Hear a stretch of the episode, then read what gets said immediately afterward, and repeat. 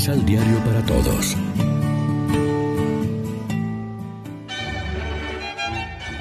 Proclamación del Santo Evangelio de nuestro Señor Jesucristo, según San Mateo.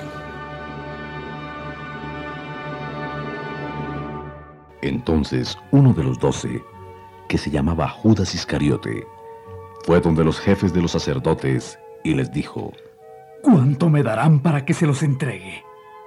Ellos le aseguraron 30 monedas de plata y, desde ese instante, comenzó a buscar una ocasión para entregárselo. El primer día de la fiesta en que se comía pan sin levadura, los discípulos se acercaron a Jesús y le dijeron, ¿Dónde quieres que te preparemos la cena pascual?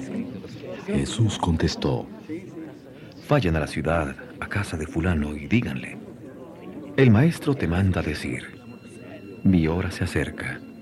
En tu casa voy a celebrar la Pascua con mis discípulos. Los discípulos hicieron tal como Jesús les había ordenado y prepararon la Pascua. Llegada la tarde, se sentó a la mesa con los doce y, mientras comían, Jesús les dijo, Les aseguro que uno de ustedes me va a entregar.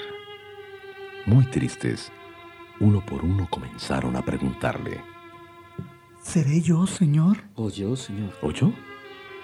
Él contestó, El que ha metido la mano conmigo en el plato, ese es el que me entregará. El Hijo del Hombre se va, como dicen las Escrituras, pero pobre de aquel que entrega al Hijo del Hombre.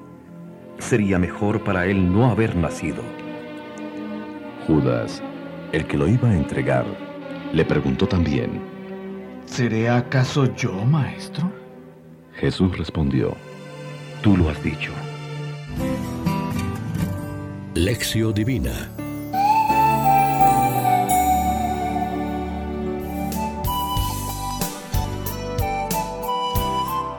Amigos, ¿qué tal? Hoy es miércoles 13 de abril, estamos en el miércoles santo y como siempre nos alimentamos con el pan de la palabra que nos ofrece la liturgia.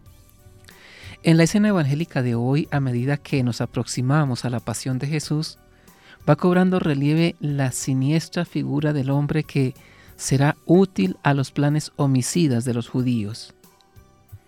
Es Judas Iscariote. Todo sucede en un clima de amistad traicionada y en el contexto de la cena pascual de Jesús con sus discípulos, es decir, en la primera Eucaristía de la historia. El hecho de la traición de Judas es siempre impresionante, como lo debió ser especialmente para sus compañeros, los apóstoles, por realizarse precisamente en el círculo más íntimo y próximo al Señor. Ejemplo escalofriante que nos revela la profunda, o mejor, la profundidad del corazón humano capaz de lo más noble, el amor y la amistad, y también de lo más vil, el odio y la traición. Todo ello fruto de la libertad del hombre que Dios respeta escrupulosamente. Si Dios acepta al hombre y a la mujer tal como son y confía en ellos, incluso en un traidor como hizo Cristo, debemos aprender nosotros la lección, aceptar como hermano a todo hombre, a toda mujer, por viles que nos parezcan. La regeneración siempre es posible porque la gracia de Dios es más fuerte que la miseria humana.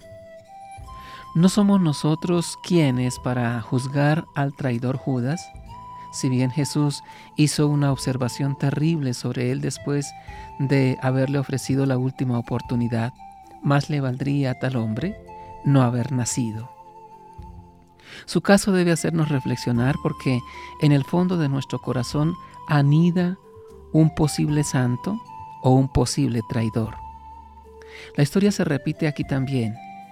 Hay incondicionales de Cristo y hay también falsos amigos, sin contar obviamente los enemigos declarados. Reflexionemos.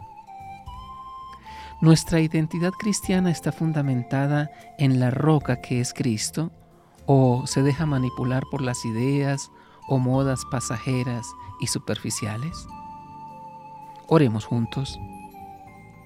Jesús, no permitas que abusemos de tu misericordia.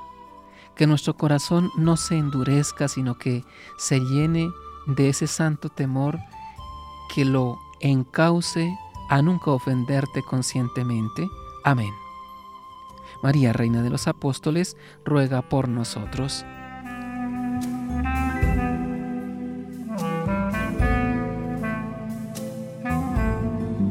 Complementa los ocho pasos de la Alexio Divina adquiriendo el emisal Pan de la Palabra en Librería San Pablo o distribuidores. Más información www.sanpablo.co